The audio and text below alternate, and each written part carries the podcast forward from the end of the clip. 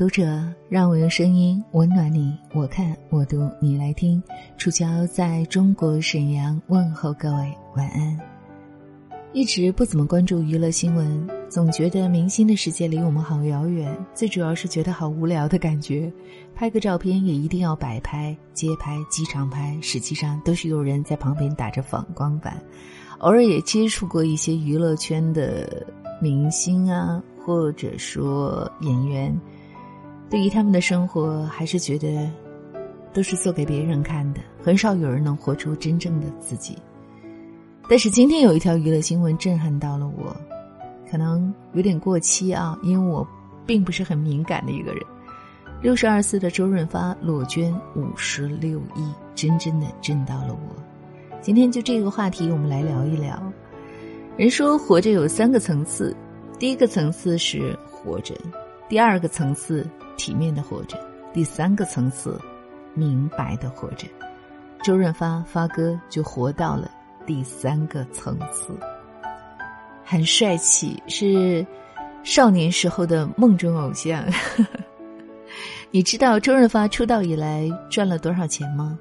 有媒体估算过，说十三亿；还有媒体估算二十三亿，更有媒体估算三十四亿。但是他们一个都没算对。上个月，发嫂参加了一档访谈节目时透露，她说一共有五十六亿，怎么样？这个身家简直是让人很惊骇。但是更让你惊骇的是发嫂后面的一句话，她说：“我们已经把这笔钱百分百捐了出去，已设立好慈善基金会，手续也办妥了。五十六亿全部裸捐。”真的是牛叉！十年之前，任泉和发哥演戏时，问了发哥这样一句话：“他说，发哥，你赚这么多钱给谁花呢？你又没孩子。”周润发笑了笑说：“这些钱不是我的，我只是暂时保管而已。”这句话一下子就把任泉整懵了：“不是你的，暂时保管啥意思？”啊现在。任泉终于知道答案：做慈善。多年前，黄沾说发哥已看破财富，当时看到这句话我不相信，但是现在我信了。二零一四年的时候，iPhone 已经更新到了六，你知道发哥用的是什么手机吗？他有一次无意中说起：“我到现在为止都没用过智能手机，因为觉得自己不需要手机，能打电话联络人就好了。”不需要太多功能，很多人不信，我也将信将疑。后来看到一档节目之后，我信了。这档节目叫《我要问发哥》，节目中很多人向发哥提问，其中一个问题就是：“发哥，你用的是苹果还是三星？”结果发哥说：“我用的是诺基亚。”他不但用的是诺基亚，而且用的是很老款的诺基亚。前年发哥的诺基亚坏了，这才用上了智能手机，而且这个智能手机还不是新买的，是发嫂淘汰不用的。发哥不玩手机，不玩微信，他说：“我们其实并不需要太多信息，而是应该学会倾听内心的声音。”香港市民当中流传一个段子：想遇到香港明星，就到中环奢侈品店逛街。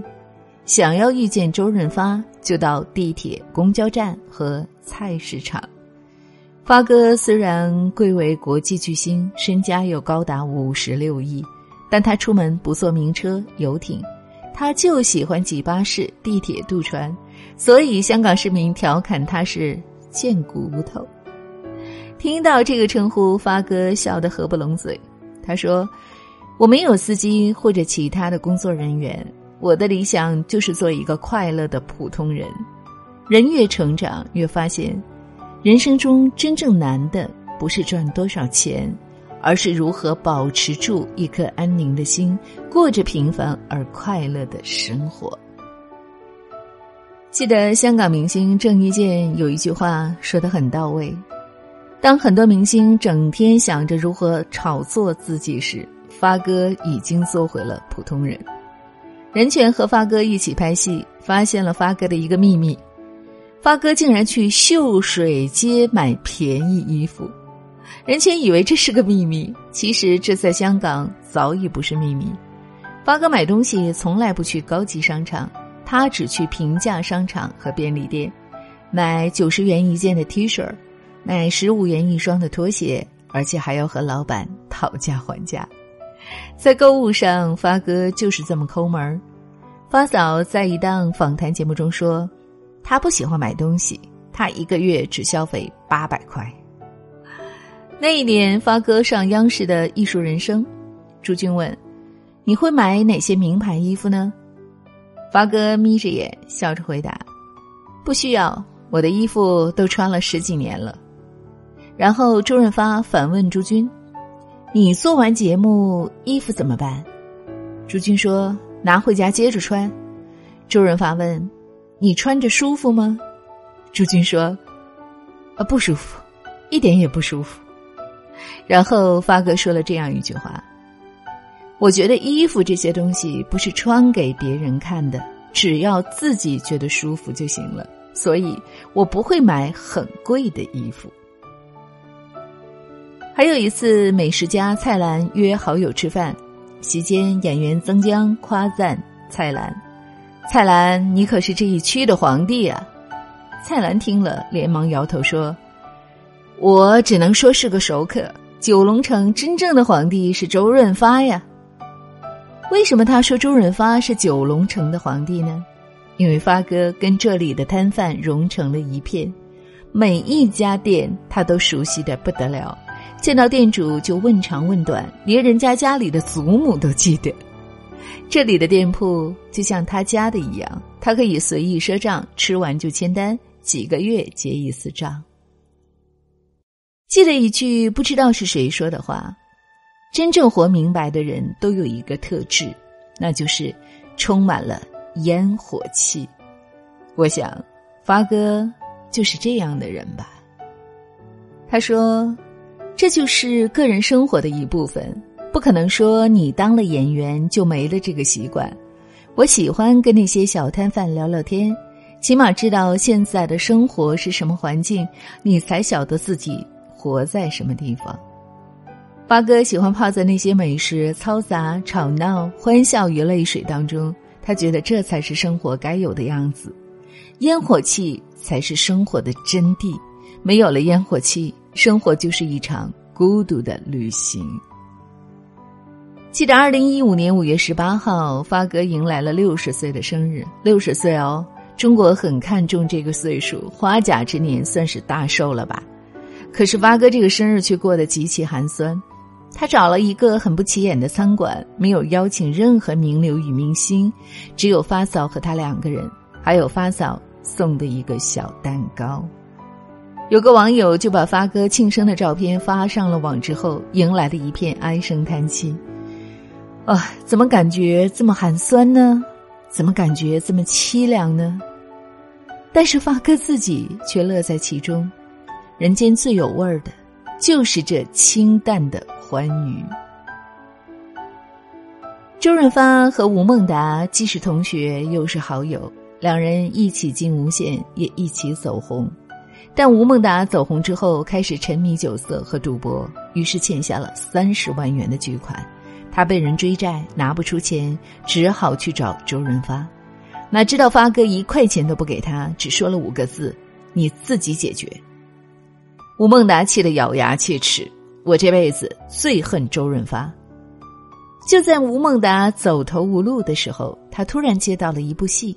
这部戏不仅帮他还清了债务，还让他拿到了香港金像奖的最佳男配角。颁奖现场，发哥向他道喜，吴孟达扭过头，毫无理睬。事后，吴孟达请导演吃饭，感谢你帮我走出困境。导演说了一句：“你应该感谢的是发哥。”原来，是发哥向导演推荐了吴孟达。发哥对导演说：“如果我拿三十万给他，他还是会在赌场上输光，还是会在夜店喝到烂醉。”这才是真正的友情吧。他当面批评你，却在背后说你好话；他从不阿谀奉承，却时常雪中送炭。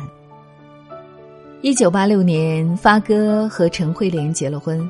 婚礼上，陈慧莲动情地说：“这一生，上天赐给我最好的礼物，就是让我成为周润发的妻子。”的确，遇到发哥，他真的是赚大了。一结婚，发哥就把财政大权上交。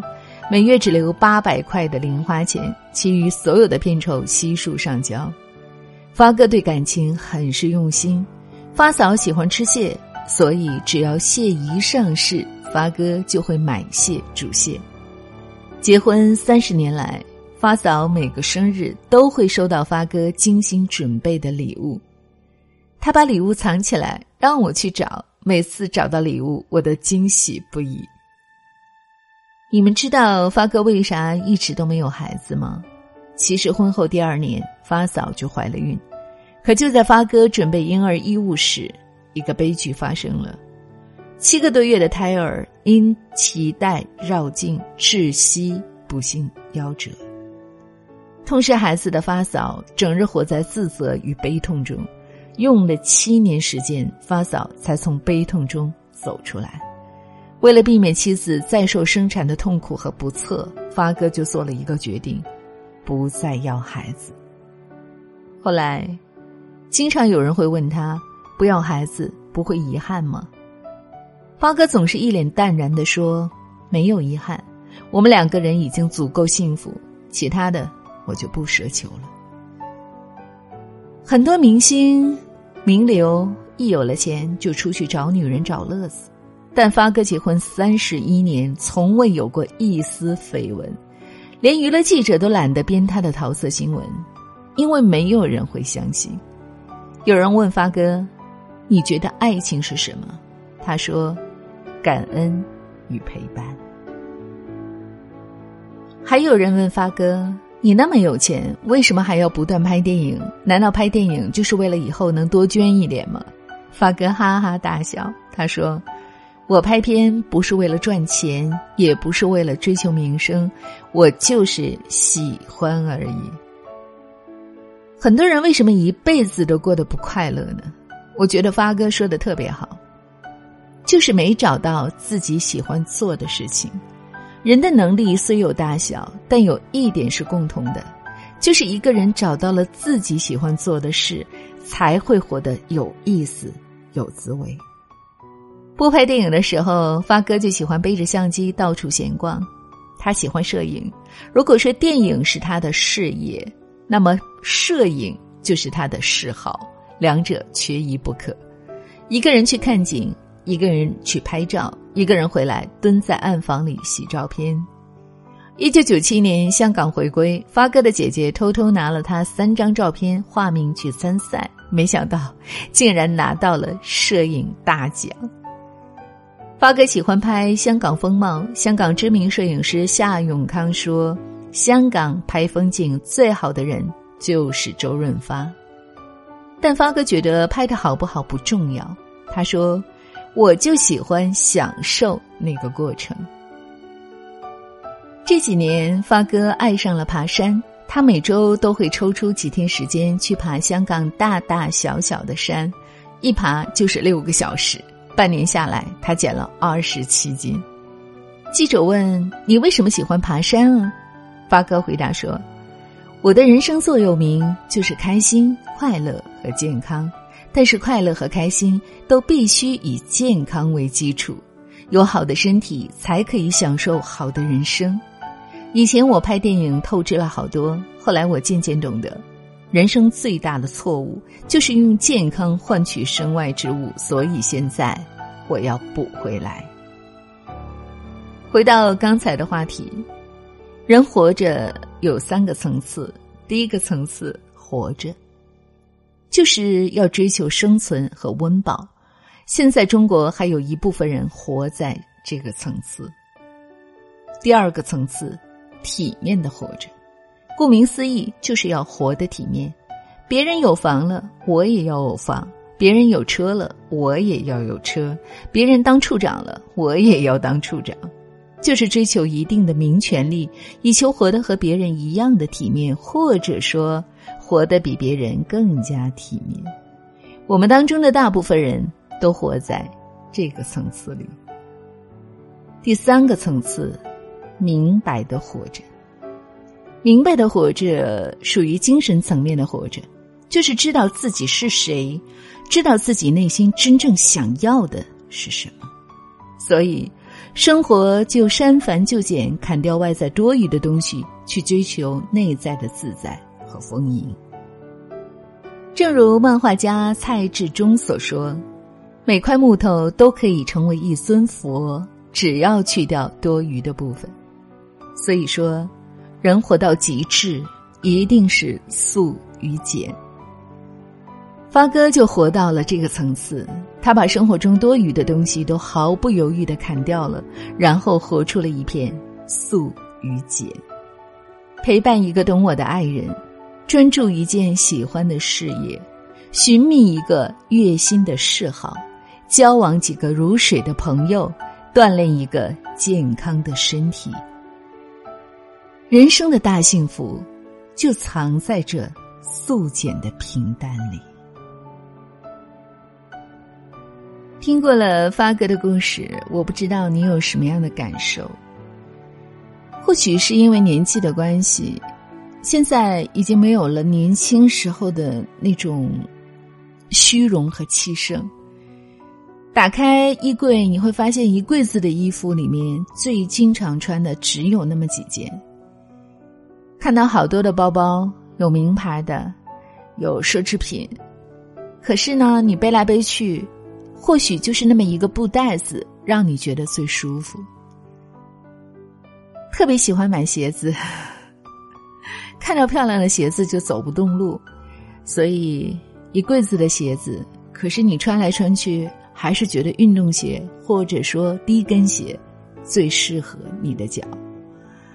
这是我真的切实的感受。每年要过年或者换季的时候，总会整理出很多的好几个季节都不穿的衣服，又舍不得扔掉。最近呢，我终于开始了自己的极简主义的生活，反而会觉得一身轻松。其实内心很丰富丰盈的人，他是完全不需要外在的装扮和物质。来打扮自己。《非诚勿扰》的嘉宾黄涵有一句话我很认同，他说：“我的手机就是小米，我买得起 iPhone，所以我不怕用小米，我不在乎别人的眼光。”看一看你身边的人，有多少是明明只买得起小米，但是却用 iPhone 的人呢？你可能会说，身边的人都在用苹果。我用小米，我用国产的手机，多不好意思呢。那是因为你的内心还不够强大，也有可能和年纪也有关系吧。但是，现在有一种极简的生活方式被越来越认同。人活到第三个层次的确是很难，它需要有坚定的内心的支撑。但是，所谓的极简，它并不是说你吃饭只吃一个菜，舍不得花钱等等。而是让你放弃掉无效的事情，最大限度的利用自己的时间和精力，做一些有意义的事，从而获得更大的快乐和幸福。就像好多朋友都在问我，说楚乔，你每一天给小朋友读故事，或者在喜马拉雅录制自己喜欢的文章，没有人给我多少钱，但是这是我真正喜欢做的事，更主要的是。我有一个小私心，因为我想，可能有一天我不在这个世界上的时候，我的声音还在，我讲的故事，我所倾诉的内容，还能够对很多人有帮助，这于我而言就是最大的荣幸了。不敢说自己已经活到了很明白的那个层次，但是最起码，我现在懂得了删繁就简的生活。怎么样过极简主义的生活呢？从几个方面来和大家聊一聊吧。第一个当然就是欲望，欲望是最难控制的。要了解自己真实的欲望，不受外在潮流的影响，不盲从，不跟风。就是说，把自己的精力全部都放在正确的、有效的欲望上，比如说健康养生、照顾家庭、关心朋友，甚至是追求美食。控制好了欲望，就来看精神极简。了解、选择、专注于一到三项自己真正想从事的精神活动，比如说画画、书法、钓鱼、跳舞、弹琴、唱歌，还有我最喜欢的朗读都可以。然后充分学习，提高技能，不盲目的浪费自己的时间和精力。接着下来就是物质了，物质极简做到这一点真的是很难。我在慢慢的学，把家中超过一年不用的物品丢弃、送人、出售或者捐赠，比如看过的杂志、书、不再穿的衣服、早先收到的各种礼物或者装饰品。那么多的小玩意儿，可能都代表着不同的纪念日，或者说不同的人送给你有特别的意义。但是我想说的是，好多年都不再碰它的东西，真的就可以扔掉了。如果实在是没有人送，我教你一个方法，可以把这些东西、衣服啊、物品啊，干干净净的放在袋子里，放在楼下的垃圾桶旁边，不一会儿就会有需要用它的人拿走了。除了要丢弃掉许多年不用的物品，还有最重要的就是现在当下，明确自己的欲望和需求，不买不需要的物品。确实有必要的物品，要买就买最好的，这是我的观点。然后充分的利用它，不囤东西，不用便宜货，不用次品。最好的包包就是布袋子，用它来代替塑料袋和纸袋子，或者昂贵的奢侈品袋子。哎，你没有发现吗？最近奢侈品品牌都推出了好多的大塑料袋。他们是不是也意识到了要用极简主义的生活方式了呢？用一支好用的钢笔替代那些堆积如山的中性笔，用好看的瓷杯、钢杯代替纸杯，整合精简电源线、充电设备，不重复购买电子产品，精简你的出门行头。我现在出门只带身份证、手机、钥匙，还有。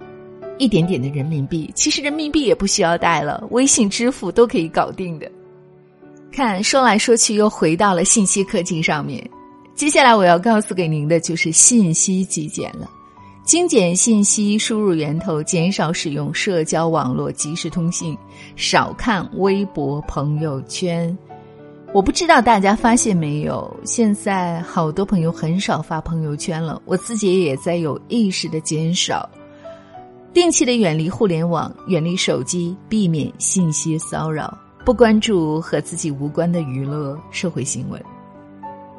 还有就是表达极简，哇，极简主义已经涉及到生活的每一个层次了。写东西、说话，尽可能的简单、直接、清楚。特别是有一些人容易唠叨啰嗦，这个时候就更要减少自己的表达，不说废话，不该你管的事儿就不要管了。总之了。就是生活要极简，慢慢的生活，不做无效的社交。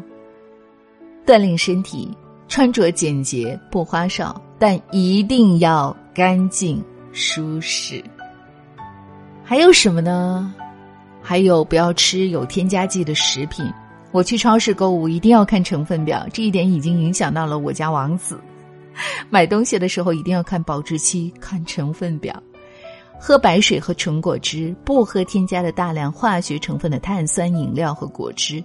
这听起来好像是一件小事，但是它却严重的关系到你的身体健康。今天呢，从周润发裸捐的故事和大家聊了这么多。人活到一定的层次，一定是素与简。我觉得发哥真的是活得很通透，完全放下了世俗。名利不过是人生的一个枷锁，所以在这样一个精神浮躁、追求物欲的年代，周润发作为我们的偶像，又做了一个很好的榜样，向他学习吧。我是楚乔，晚安，下次节目再会。